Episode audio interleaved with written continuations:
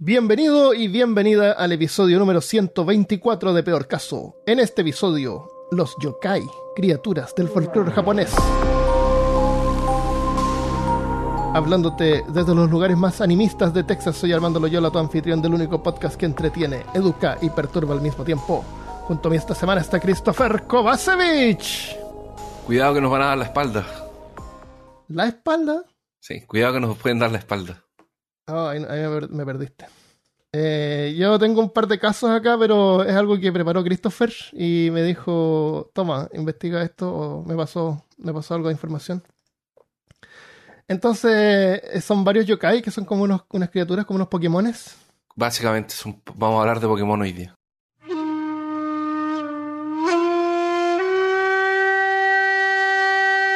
Eh, la tradición folclórica japonesa se basa principalmente en el animismo y al mismo tiempo es muy influenciado por el shintoísmo y por el budismo, que son las dos religiones principales de Japón.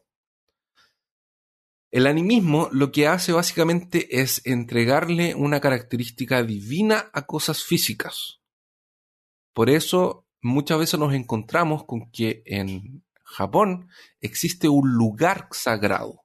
El animismo lo que hace es darle la divinidad a, a un aspecto divino a las cosas físicas. Entonces muchas veces, como te contaba, nos encontramos con un- una montaña divina, un árbol demoníaco. Entonces son cosas Con Ke- Kerry, el automóvil. como el automóvil, por ejemplo, pero Kerry no era el automóvil, Kerry era la niña. Ah, ah, la niña, La niña. su espíritu está en el automóvil.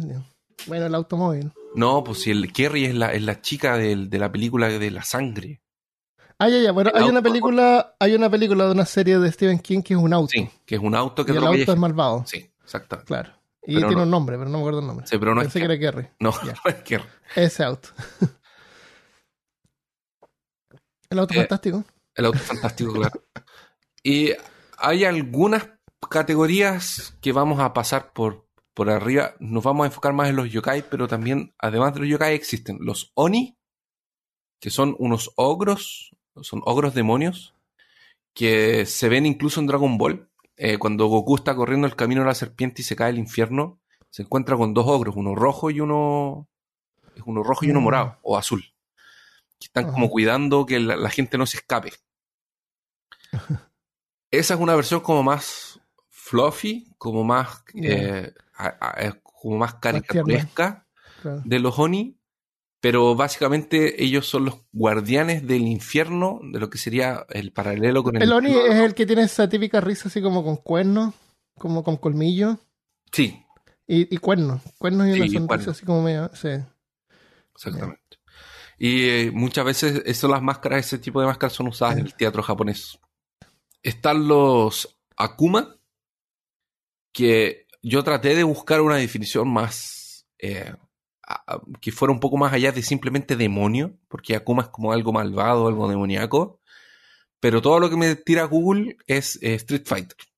Entonces no les puedo traer muy, ¿Cómo se llama? Akuma con K. Akuma, sí. Igual que, que el, de hecho el nombre es el mismo nombre que el del personaje de Street Fighter.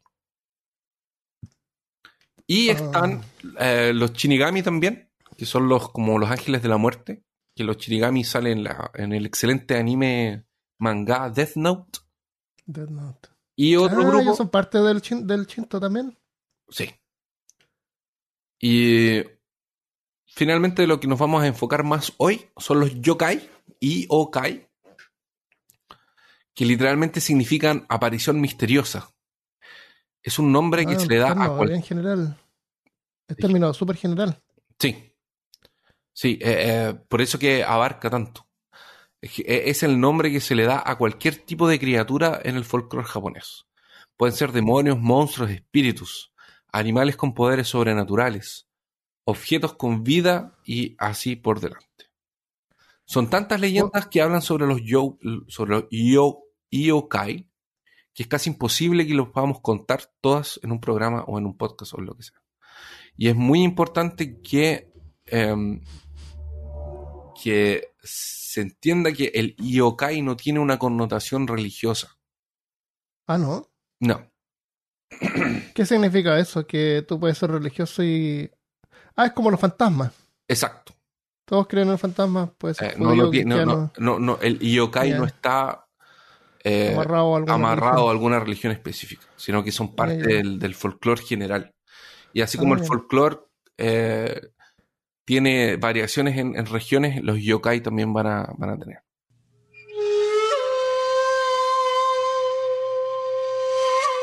Así que vamos a empezar con uno muy simpático, que de hecho tiene un trasfondo científico también. Los primeros que vamos a hablar son los Heikegani, que son cangrejos, Heikegani. cangrejos de mar. Los Heikegani son cangrejos que realmente existen. Tú Ah. lo- lo- los encuentras en la naturaleza y de hecho los encuentras en, en, en forma de comida también.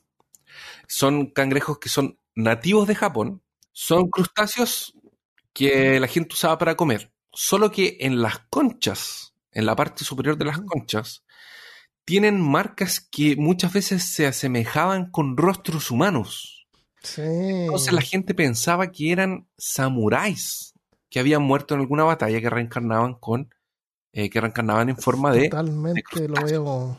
Y a las cabezas le salían cuernos tipo de zinc. exactamente. Vamos a poner una foto en la portada, yo creo que esto. Ahora es es, incre- es, es, es, es- es tan interesante el fenómeno que Carl Sagan eh, lo fue a investigar porque él presentó una teoría que decía que em, como, como las personas en Japón veían estas caras en, en los cangrejos, se fueron comiendo los que no tenían caras, los que tenían como menos forma de caras para no comer los samuráis. Ah, y evolucionaron los hilos con cara. Entonces, exactamente, como, como por una selección natural, entre comillas, Oh, qué no fue, que no fue selección natural, se mantuvo los Claro. que tenían las marcas en, en lo- en las- en los caparazones. No, no, las conchitas, capara- no, no son conchas. Los caparazones, no Son caparazones, sí. Eso. Sí, el exoesqueleto. Entonces la gente no se los comía y fueron los que fueron quedando en el tiempo. Entonces son los Y que ahora todos tienen cara. Ahora la mayoría, es claro, ahora todos tienen caras bien definidas. Oh, qué increíble.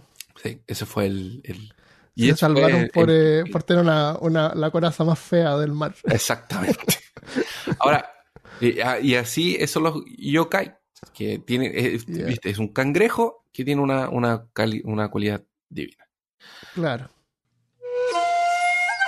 Otro que es conocido también, muy conocido, son los tengu, que son criaturas que son una especie de, de goblins que tienen, eh, que, que viven en, en- en las montañas y viven en los bosques.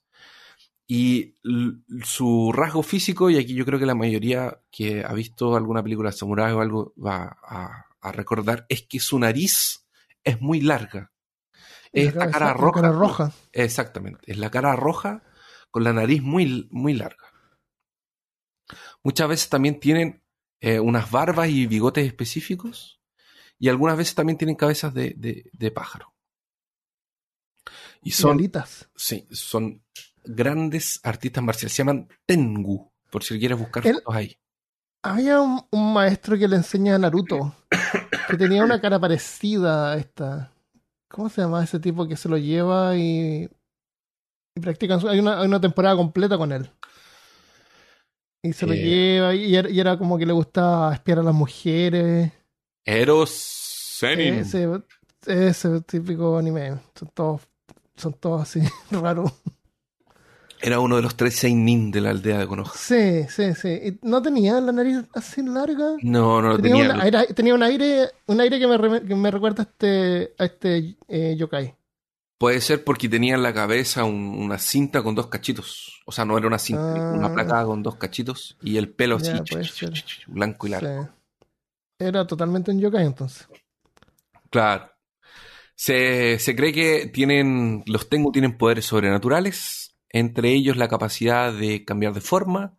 Son ventrílocuos, entonces te pueden engañar. Ah, Te pueden decir como, hola, estoy atrás. la Así como, hola, estoy atrás. Entonces te giras y te, y te atacan por enfrente. Se teletransportan, tienen telequinesis y la habilidad de penetrar en los sueños de los mortales. Entonces pueden entrar a. te pueden- además de engañarte, de eh, hacerte creer de que están en otro lugar o que son otra cosa, te pueden entrar en, en los sueños.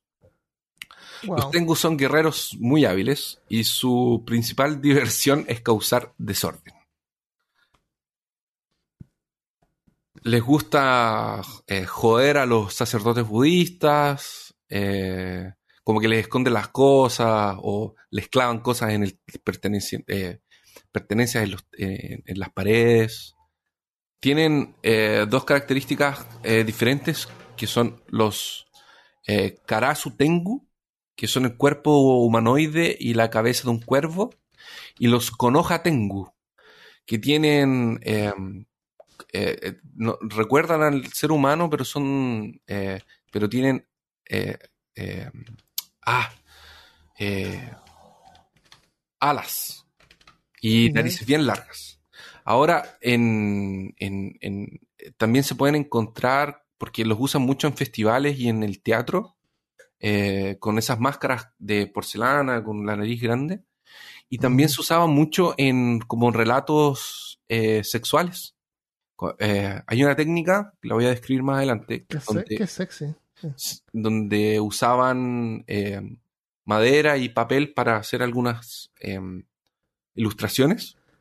Ajá. Y durante el periodo Edo, los tengus eran eh, como el tema de, de pinturas muy sexuales, porque usaban las, las narices como, como penes. Oh, como falos. Exactamente. Eso. Ya. Entonces son los karasu. ¿Y cuáles? Espera, hay unos que son karasu y cuáles son los otros? Los otros son los Konoha Tengu. Que son los, sí, los Karasu Tengu son con cabeza de cuervo y los Konoha Tengu son más humanos. Ahora viene eh, los Akaname. Y Akaname tiene advertencia de, de perturbación nivel, nivel 2. Nivel 2. Está un poquito perturbador. Es un poquito perturbador nomás. Es por si están comiendo. Te, te das quito. Ah, ya. Eh, acá Name se llama, o literalmente se traduce como el lamedor sucio. Oh.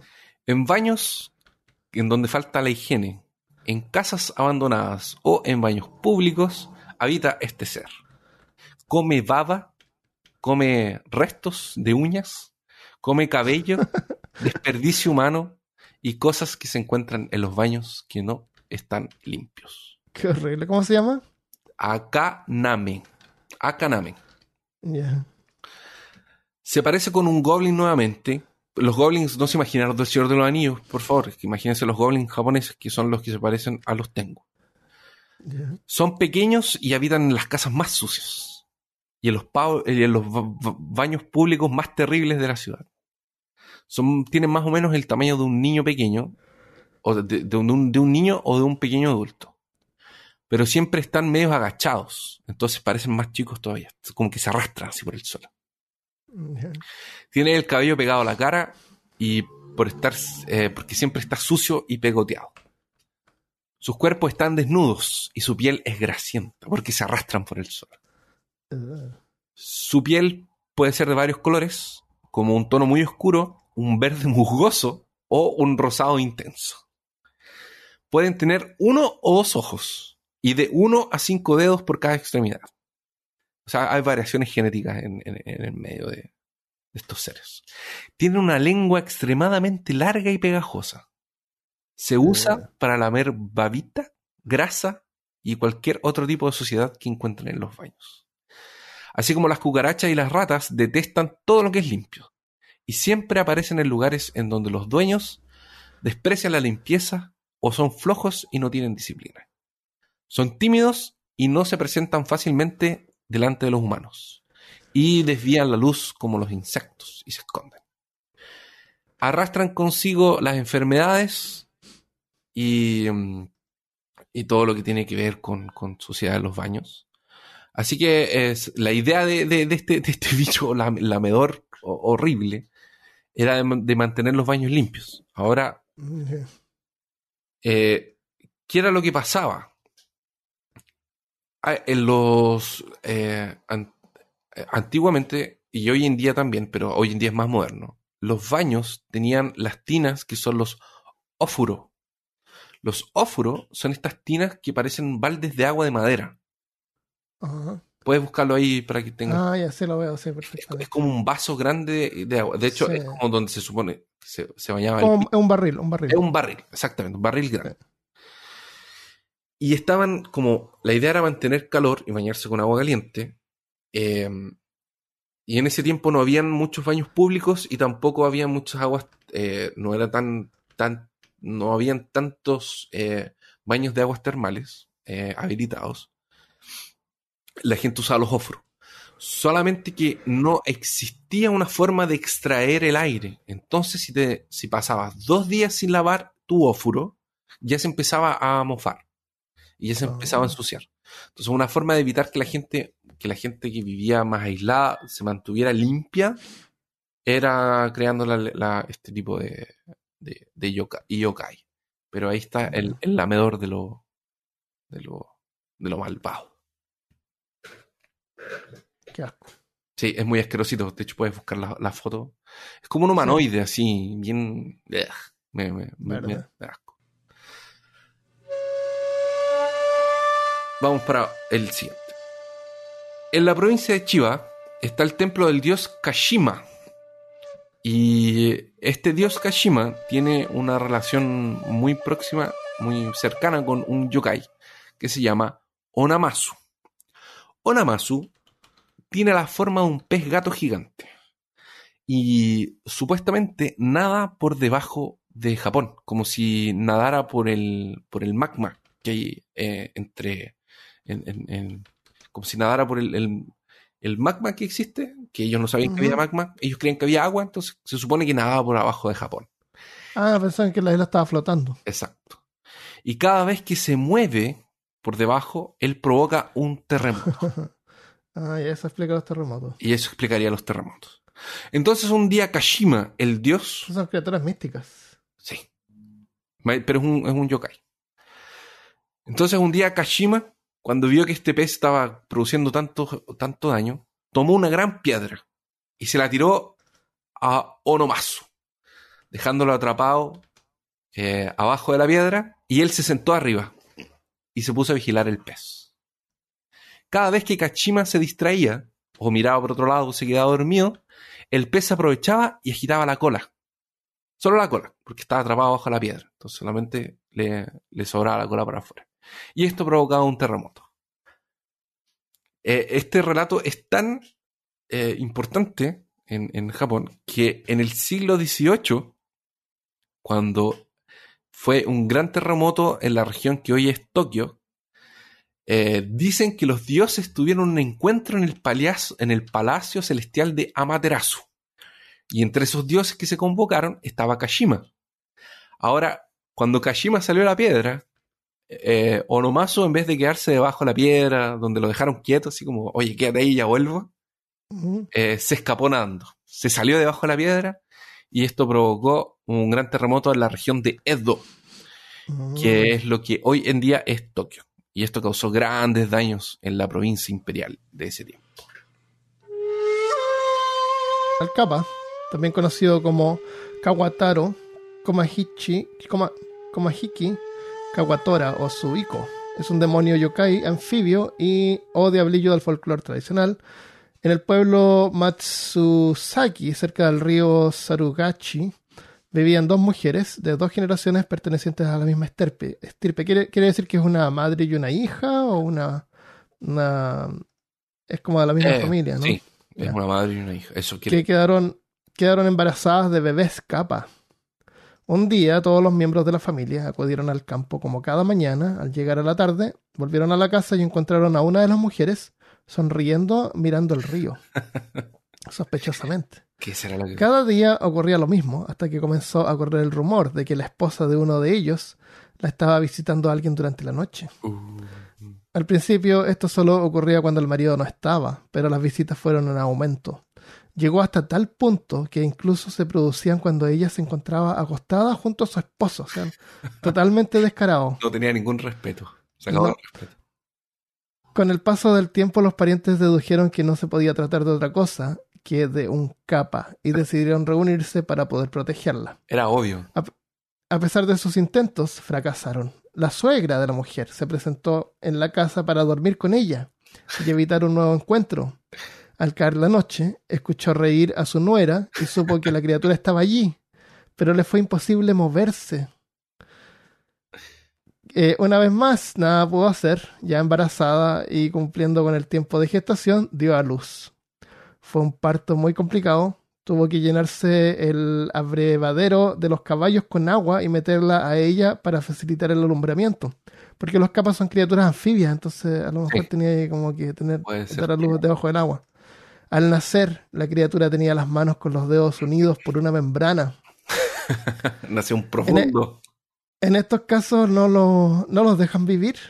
Lo que hacen es que los cortan en trozos y los, los ponen en. Los, pe- los pedazos los ponen en pequeños barriles de saque y los sepultan bajo la tierra.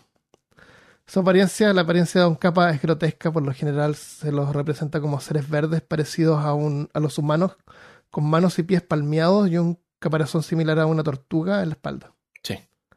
Tengo un mini cultura popular sobre esto que encontré. Ah, dale. Hay una. Hay una del que se llama Legend of the Yokai, la leyenda del yokai del 2014. Es un cómic animado que cuenta la historia épica de una aldea invadida por un malvado señor de la guerra y su ejército de monstruos demoníacos. Cuando toda esperanza parece perdida, los deseos de una niña inocente convocan a cuatro heroicos capas que se Nah. rigen por los pilares del honor, el coraje, la sabiduría y la hermandad, Nah. luchando codo a codo para vencer este temible mal. Sus nombres son Reo Naruto, Rafaelu, Donateto, Michelangelo. Ah, mentira. De verdad, existe. Eh, tú buscas en YouTube Legend of the Yokai y te va a salir este Motion Comics, se llama, anima- animación eh, animada. Y, en la- y cuando muestran al, al señor malvado a la guerra, tiene el mismo casco de Shredder. es como una representación de las tortugas ninja en el folclore japonés. Ay, qué terrible. qué mal. Bueno, el capa realmente parece una tortuga ninja. Oye, hay una, hay una película, en una de las películas antiguas, parece que alguien apunta y dice capa, capa. Así como que los identifica como, un japonés parece como Ah, que los ¿sí? identifica como capa. Sí, me acuerdo escuchar eso. Ah, puede ser. Puede ser. Los Porque capas. él, era japonés y ve a las tortugas ninjas y dice, esas son capas, así como cuando dicen Gojira en la película de Godzilla Ah, sí, americana. sí, sí, ¿Te sí. acuerdas? Sí. Sí, así tal cual. Gojira. Decía capa.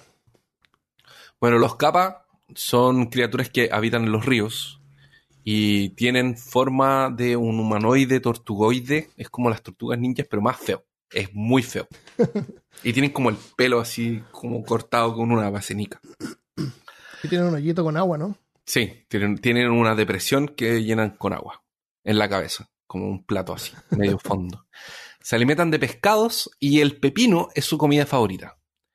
Pero cuando los humanos tienen que ir al río para darse un baño, el capa se acerca lentamente por debajo del agua y les roba el chigro damai. ¿Qué es eso? El- Los los- los pantalones de... lo- lo- la ropa interior. El chirikodama. Chirikodama está compuesto por dos palabras. Chirico es trasero y dama es bola. Oh. Ellos creían eh, que por aparentemente por estar cerca de un punto, por lo que me imagino, cerca de, de- como de- del vientre nuestro hay un punto de chakra importante. Entonces el chirico, eh, chirikodama es una bola que supuestamente tenemos en, la, en, en- en- en el ano. Mm. Entonces lo que básicamente hacen es que agarran a la gente por las piernas para ahogarlas muchas veces y robarles el chirikodama. Eh, básicamente lo que hacen es robarte tu vitalidad. Ahora, se puede creer que porque la gente se ahogaba en los ríos, mucha gente moría ahogada. eh, Ah. Una de las consecuencias de morir ahogado es que mm, todas tus entradas y salidas del cuerpo suelen como extenderse. Se- Ah, entonces la gente creía que les robaban el chirikodama. que habían sido los capas que habían. Habían sido los, exactamente. Ahora, ellos, como te conté en un principio, en su cabeza tiene una pequeña depresión como si fuera un plato hondo.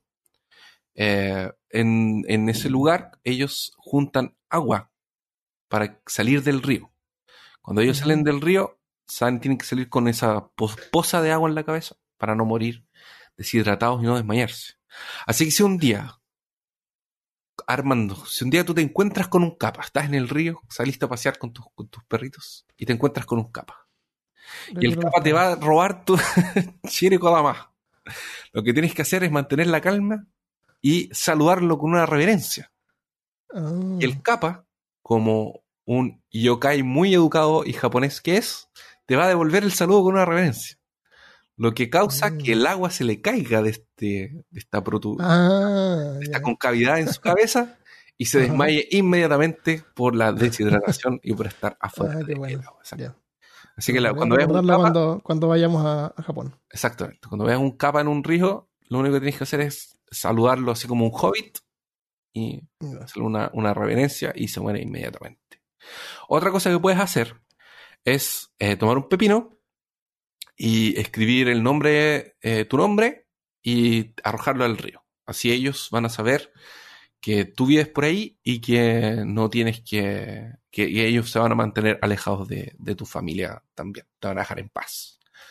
Ahora, si todo esto no funciona y los capas te siguen robando los animales, existe una técnica para pescar capas.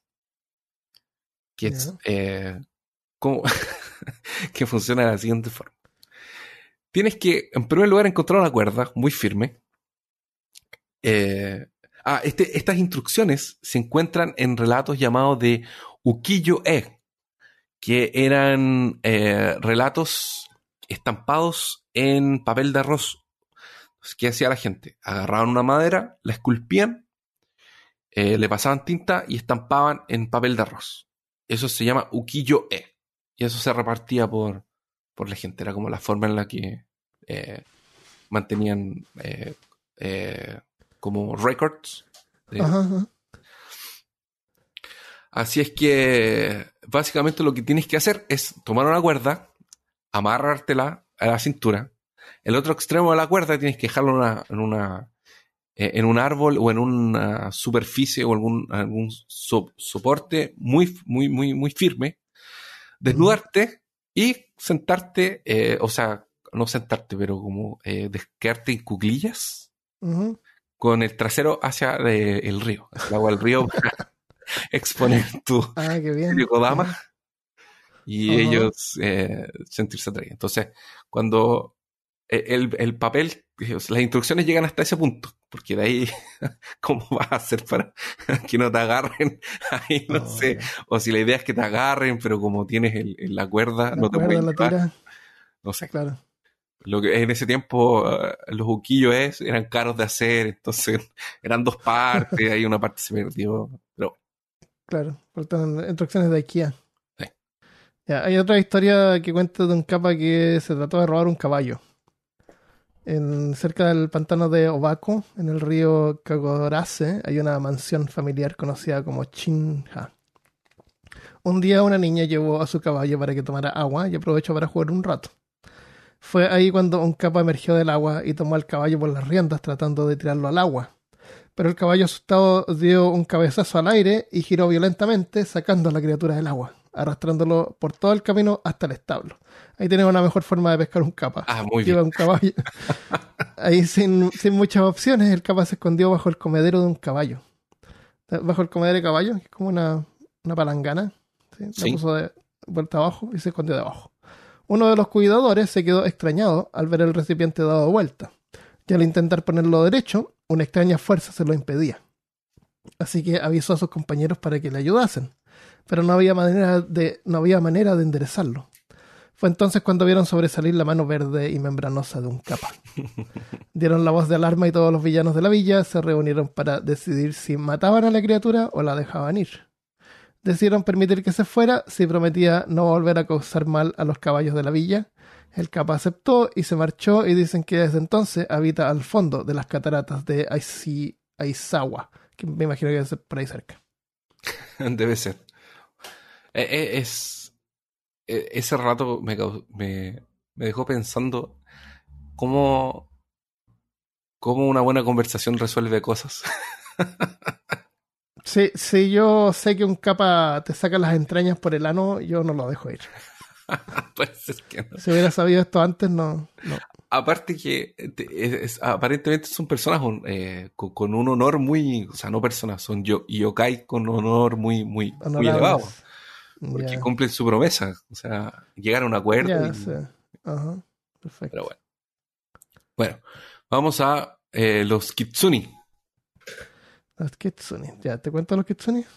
Ya, cuéntame los kitsuni. Los kitsunis, kitsune, eh, que, que la palabra en realidad significa zorro, es un animal muy conocido del folclore japonés por ser capaz de transformar su aspecto. Cuando se convierte en un ser humano, suele preferir adoptar formas femeninas. Es como cuando uno juega un RPG, un MMORPG. Exactamente. Este tipo de kitsune es llamado ninko y son muy característicos ya que se transfigura en una bella y joven con la apariencia de una geisha para cautivar y embaucar a los hombres con sus artes. La razón por la que es así proviene de la mitología china, donde los zorros representan el principio femenino, el yin, y por ello desean conseguir el masculino, el yang. En su forma humana, el, el ninko es más débil y puede ser fácilmente descubierto si se topan con un perro o cuando reflejan su verdadera silueta en el agua. O sea, tú puedes ver su reflejo real.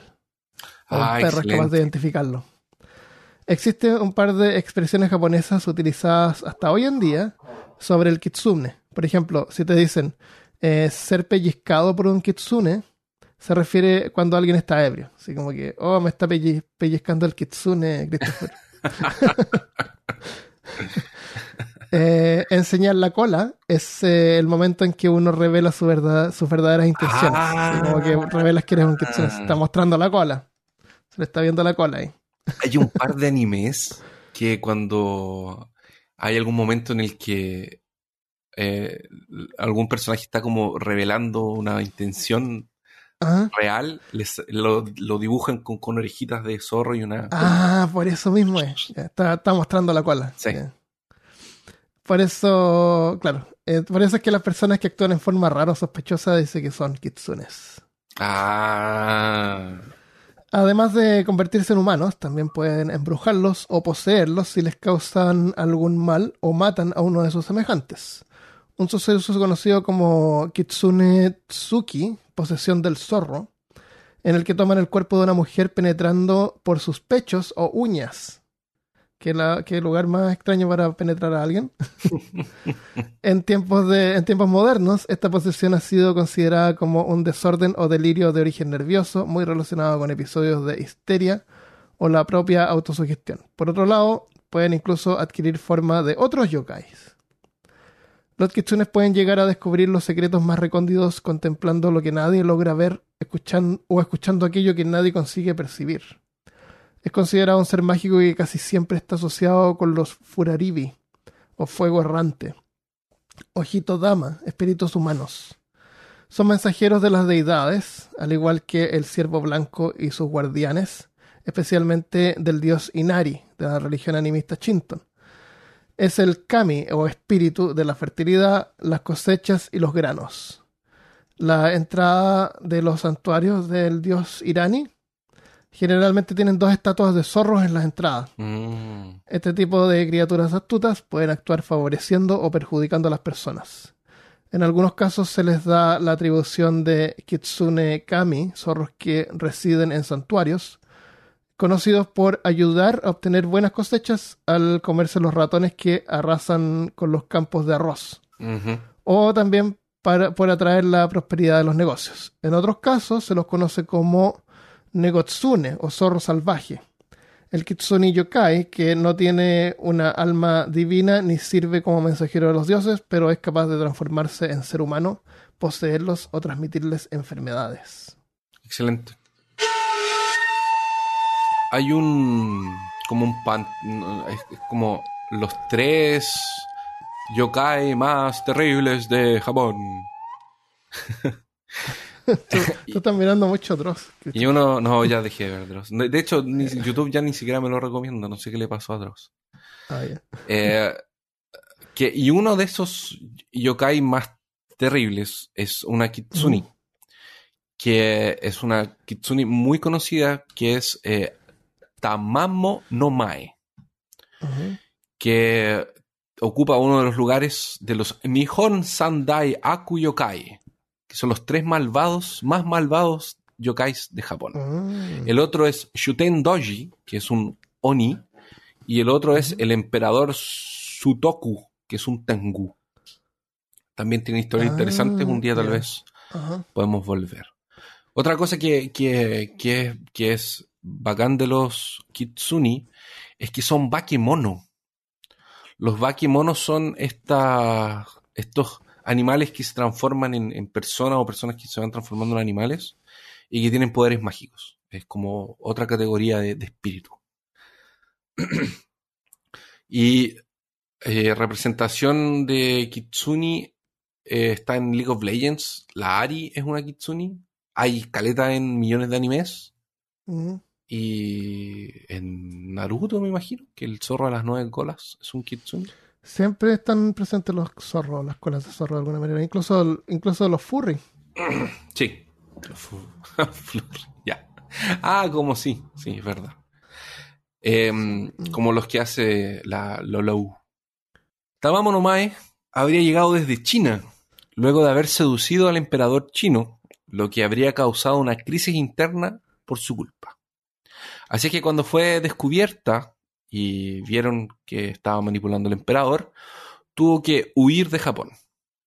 Durante el periodo de Heian, por ahí entre el mil, perdón, entre el 794 y el 1185, eh, llegó a Japón. Eh, eh, aquí hay, no sé si son variaciones en la historia o la fuente que yo encontré no estaba muy clara, pero era un, un- un tipo que tiene un maestrado en, eh, que estaba haciendo una tesis sobre yokai y él dice que eh, Tamamo no Mae habría llegado en el periodo Heian, que es en esos años que te dije, pero él mismo dijo que había llegado en el siglo XIV. Pero el siglo XIV no es el periodo Heian. Pero tiene sentido porque los relatos de, de, de Tamamo tienen como... eh, supuestamente habría salido de China habría en ese tiempo y habría ido para India y de India habría vuelto a China para irse a Japón. Como que hizo ese viaje en, en ese, en ese periodo de tiempo. Así que medio que me confundí, así que por eso digo las dos fechas. Aparte que el siglo XIV tiene más sentido porque va a haber una consecuencia en el siglo siguiente por causa de, de esta de, de. La cosa es que eh, el periodo Heian es en, en el 780, pero eh, este tipo dice que fue en el siglo XIV, entonces ahí lo dejo para que lo vean. Em, ella es una zorra de varias colas y habría tomado la forma de, la, de una concubina del emperador japonés, eh, que sería su eh, concubina favorita. El emperador en ese tiempo era el emperador Toba. Era además eh, la más bonita, la más ágil mentalmente y la más astuta. Siempre tenía respuesta para todas las preguntas. Y de hecho tenía como duelos con los sabios de- de- del emperador. Hasta que un día un monje, malditos monjes, aparece y le dice al emperador que él había tenido un sueño premonitor en donde una zorra lo mataría. E inmediatamente el emperador empezó a desconfiar de ella. Justamente porque hacía todo perfecto. Yo creo que el, monje eh, había sido humillado por ella y ahí se inventó que, que era un, un demonio. Un día el emperador, que había sido influenciado por este monje, supuestamente también tuvo un sueño en que una zorra lo mataba. Así es que contrata un cazador para que vaya atrás de ella. Eh, cuando el cazador llega a la corte, ella se transforma y se revela enfrente de todos. Así, sale huyendo hacia el bosque y el cazador la persigue con unos perros. En un momento la encuentra y le tira una flecha que le quita la vida. Pero ella tenía tanto rencor en su corazón que cuando muere, su cuerpo se transforma en una piedra maldita, que es la famosa Seishoseki, o la piedra que mata, la piedra asesina. Durante varios años, viajantes que pasaban y tocaban por esa piedra morían después de haberla tocado. Yo me pregunto, ¿por qué nadie puso una placa? Avisó, no sé, pinta la piedra, no tocar. Pero me imagino que a pesar de poner una placa y decir no tocar, hay gente que no cree que la piedra mata, entonces la va a tocar igual. No, a mí no me va a pasar nada, ¿qué me va a pasar?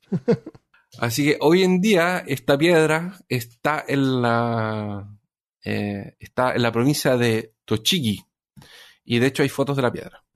Pero ya no mata a nadie más porque unos monjes que tienen un templo cerca donde está la piedra la exorcizaron y el espíritu del, zorro se fue. Y, um, ahora es una piedra normal, pero está ahí. Está ahí, de hecho se puede buscar, está la foto, te puedes sacar fotos con ella y todo. El espíritu de la zorra de nueve colas sería la responsable de desestabilizar la corte japonesa y comenzar el periodo de Sengoku, que es la guerra la guerra civil japonesa. ¿Qué pasó entre los periodos de 1467 a 1573? Por eso me confundió la cosa del, de, las fechas y del periodo del principio, pero creo que no es importante. Así que supuestamente habría llegado en el periodo de Namboku Cho, que fue el siglo XIV anterior. Y esa es Tamamu Noe. Excelente. Tamamu Noe. Me quedan dos, son bien cortitos. ¿Le damos? Ya. Ya. Sí. Tenemos un espíritu ahora. Yuki Ona o la bruja de la nieve. Se dice que Yuki Ona aparece en las noches en que la nieve, eh, en, noches de, nevasca. Eh, se presenta como la figura de una mujer alta y extremadamente bonita. Sus cabellos son largos, negros y sus labios son rojos como el color de la sangre. Su vestimenta siempre es descrita como un vestido blanco, transparente y que se la, eh, evidencia como su, figura. Su piel es pálida, casi, casi transparente, y es una mezcla, y se, y se mezcla con el paisaje de la nieve blanca. Dicen que, eh, que flota por la nieve y solamente deja un rastro como de neblina así, cuando anda y no deja huellas. Las leyendas antiguas dicen que Yuki Onna es el espíritu de una mujer que murió en una nevasca. Nevasca es español, ¿verdad? Si lo escribí aquí como nevasca. ¿Te suena en español? es como eh, nevasca es, es, es, nevando. Sí, sí. Sí, ya, ok. Las leyendas dicen que Yuki Onna es un espíritu de una mujer que murió en una nevasca en cuanto era perseguida. Así que es asociada a los desaparecimientos de personas en momentos de, nevasca también, siendo acusada incluso por las tempestades de nieve durante el invierno. Se dice que Yuki Onna aparece eh, para la gente que está viajando, que se pierden en medio de la nieve. Entonces ella usa su, eh, su aliento helado para dejarlos como cadáveres revestidos en hielo. Ah, qué bueno. Pero lo que hace más comúnmente es simplemente desviar a los viajeros para que se pierdan y mueran congelados para después devorar su alma. Hay una historia de Conan que es así, que ella encuentra a la hija de los gigantes de hielo. Existen varias leyendas sobre Yuki Onna que la describen como un ser totalmente cruel. En estas historias muchas veces ella invade casas eh, soplándole a la puerta con un viento así y matando a toda la gente que vive adentro mientras duerme. Pero algunas leyendas dicen que necesita ser convidada para entrar a la casa. Ahora, obviamente, esto va variando de región en regiones, como el cuento de la Llorona, etc. En algunas localidades en la región central de Japón, donde hay mucha nieve, los relatos más comunes describen que Yuki Onna tiene hábitos de vampiro. Así es que eh, Yuki Onna es una bruja y es considerada extremadamente malvada, que le gusta eh, drenar la sangre de sus víctimas o chupar su esencia con un simple beso. Entonces viene, da un beso y mm. te moriste. Y ese era el espíritu de, de.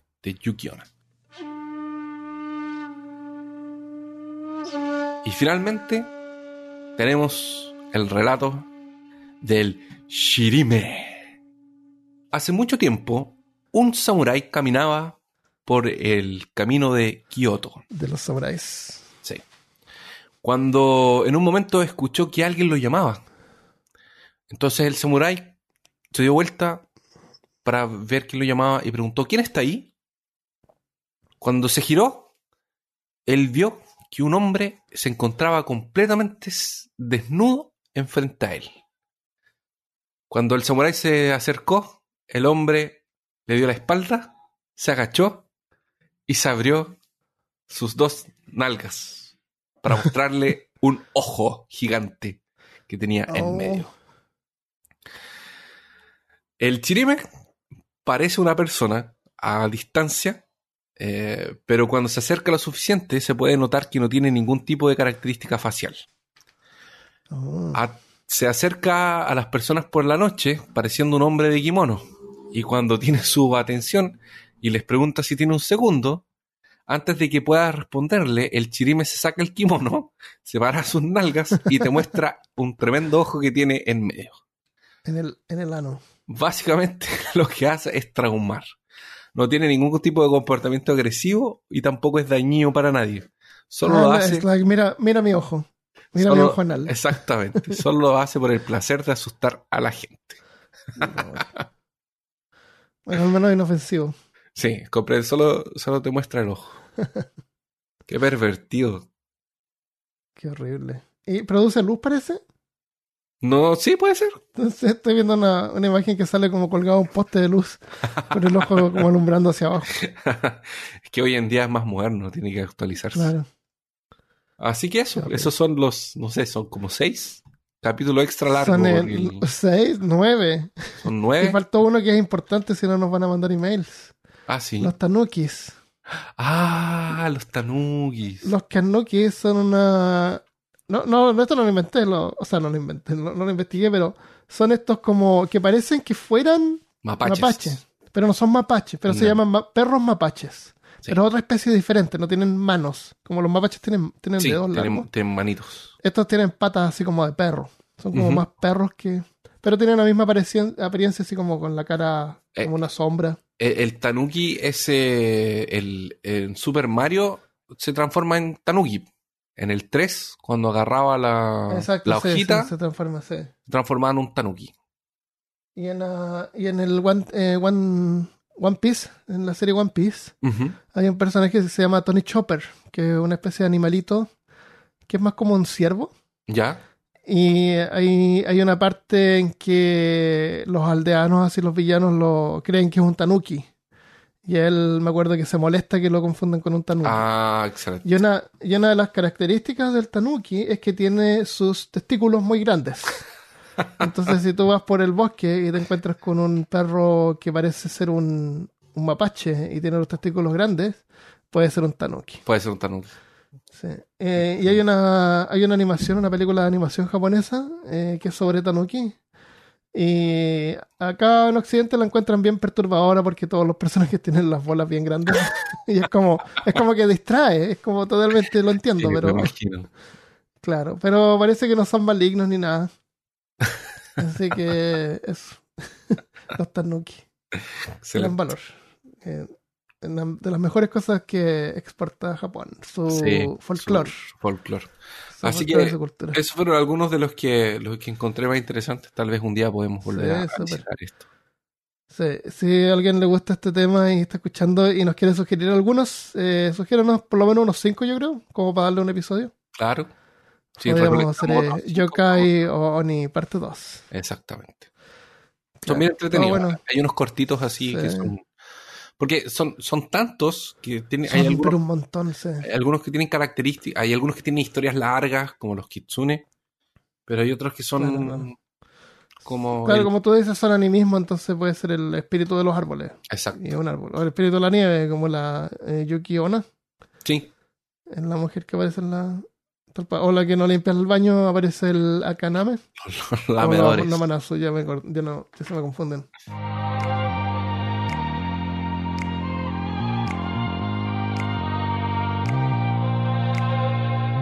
Vamos a leer algún saludo. ¡Saludos! En el capítulo de Mala Suerte, eh, Nata Narvi nos dejó un mensaje que dice: Chicos, escuché el capítulo de la mala suerte y he estado pensando al respecto porque con mi esposo hemos tenido cuatro choques bastante rudos que han terminado en pérdida total de los autos. Oh, qué terrible. Y todas las veces hemos salido ilesos. Qué bueno. Eso es buena suerte o mala suerte. Eso, La, la mala suerte extrema bordea entre la buena suerte extrema. ¿Te fijas? Sí. Es como un círculo. Eh, y todas las veces hemos salido ilesos. No sé si tengo tan mala suerte de chocar a menudo, terriblemente, o buena suerte de salir siempre ilesa sin siquiera un moretón. Oye, qué bueno que salen ilesos. Sí. Da lo mismo el auto al final. Por último, el Sí, seguro. por lo último paga. tiene seguro, claro. ya, deben tener seguro, ya, ya deben tener seguro de tantas veces que Sí. chocaron. Buena suerte, mala suerte. La peor suerte ha sido para la compañía de seguros. porque siempre. Porque siempre. Segurita.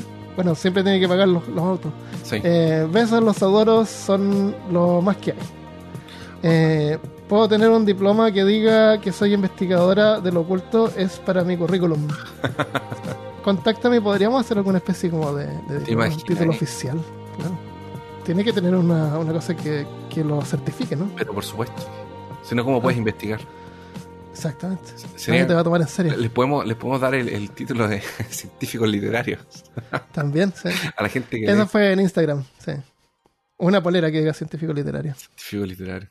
Perrin Saavedra dice, ¡fua! ¡Qué buen episodio! Uno se percata al tiro de que esta vez solo está Armando y pensé que tal vez sería más aburrido, pero no me di cuenta cuando terminó el episodio. Creo que fue gracias a la edición, la ambientación musical, las pausas y todo el trabajo que hay detrás. Hace que el episodio sea muy llevadero. Solo quería destacar la edición del episodio sin desmerecer la narración de Armando, que igual está muy buena, como siempre. Eso sería. Saludos desde Chile. Muchas gracias. Yo personalmente, y de hecho esto, esto eh, si quieres, déjalo en el podcast, pero personalmente me gustó mucho el episodio anterior porque es, está muy bien hecho y es súper difícil hacer eso. Ah, gracias. crear un crear un, un- guion que no sea aburrido eh, con que tenga sentido obviamente es más rápido pero 20 minutos son más son casi mil palabras es largo No, será como 2500. Eh, entonces sí, no, no es fácil hacer eso, no es pero fácil. y leer y dije ya, van a- van- se van a quejar de que quedó corto, porque pensé que iba a quedar como de media hora. Pero dije, ¿qué más le puedo poner? O sea, eso es. es que tampoco Le, puedes pod- haber- le podría haber rellenado así sobre el, sobre el rancho. Sobre el rancho. Eh, pero es puro. es pura grasa. Sí, no tenía nada de contenido. Y lo otro, que cuando, cuando nosotros hacemos los guiones, por ejemplo, el de hoy día tiene 2.500 palabras. Exactamente, pero estamos conversando, Estamos entonces se, conversando. se alarga.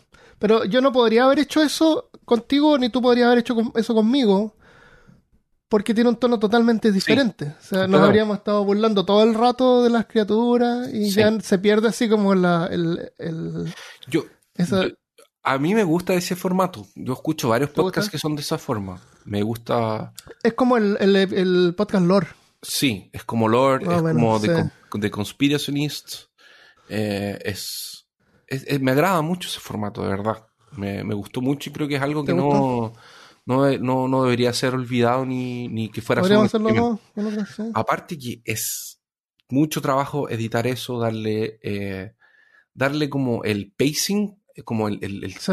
tiempo justo, eh, el momento de leer, el momento de, de- de- de- de hacer el, el- el ritmo del... del- es- es- porque es más fácil, cuando estás con otra persona, es mucho más fácil arrancarte de los errores. Porque cualquier Claro. cosa, tú me tiráis una talla, me das un tiempo para Sí. respirar, para pensar. eh, es súper diferente, súper diferente. A mí me gustó mucho. Yo de Ah, verdad bueno que te gustó. encontré que quedó técnic- técnicamente muy bueno. Qué bueno.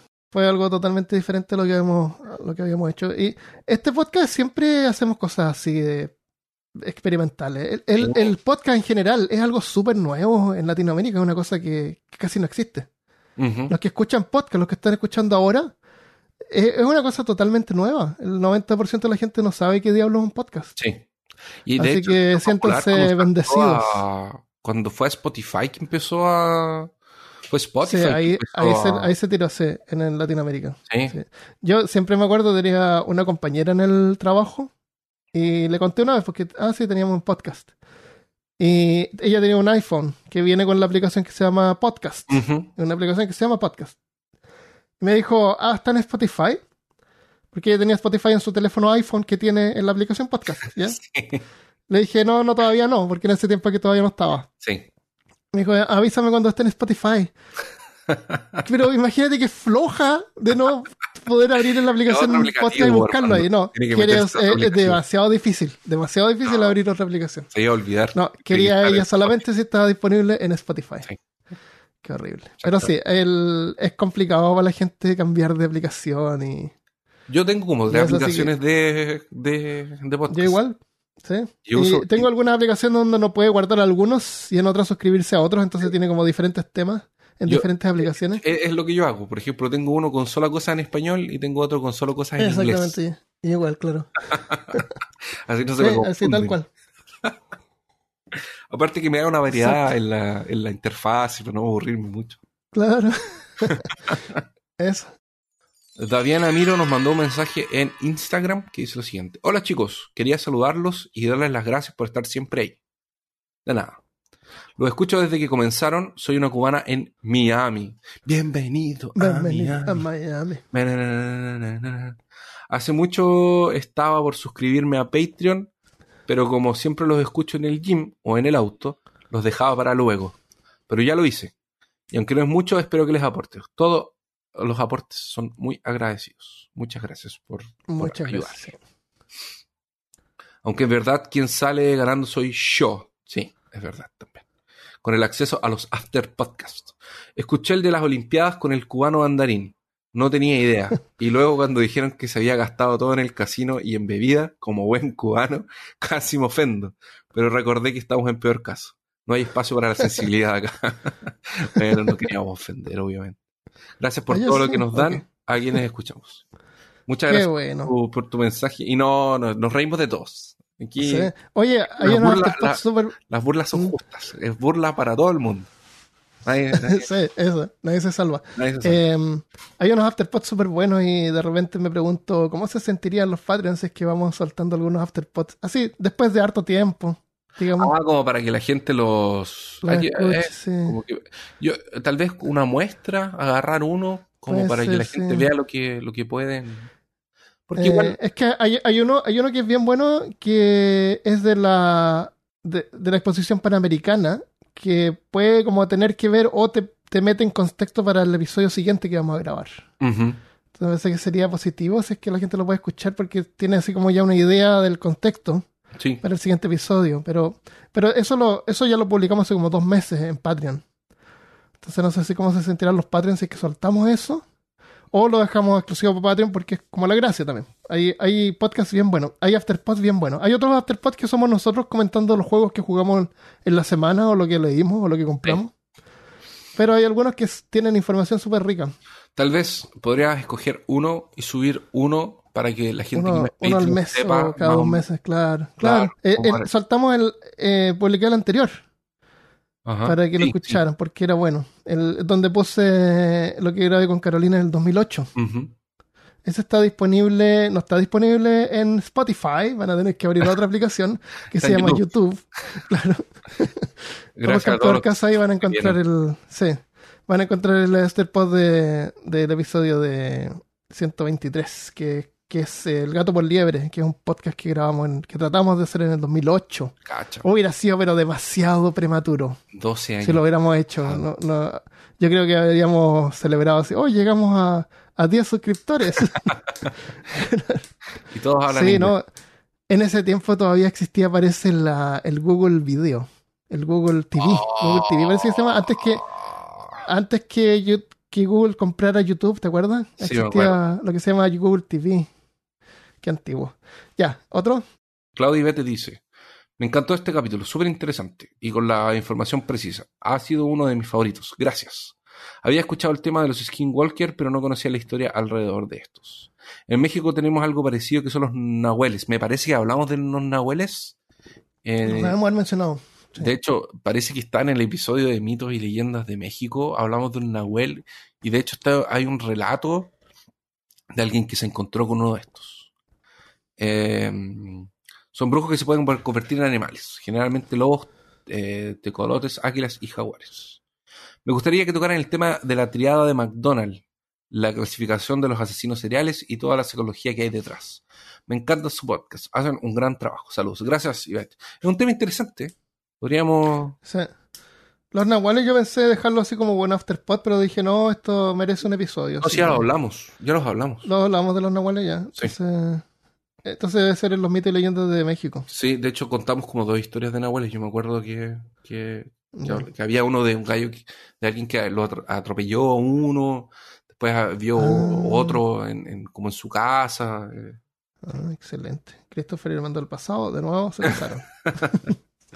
Así que escuchen el episodio de Mitos y Leyendas de México. Ya, lo dejamos hasta acá entonces. lo que quedamos hasta aquí.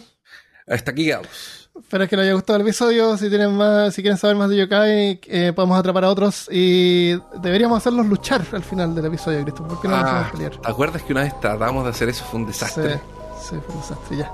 Episodio Bueno. extra largo esta semana para ustedes, con mucho amor. Claro, eso. No se acostumbren. Adiós. Adiós.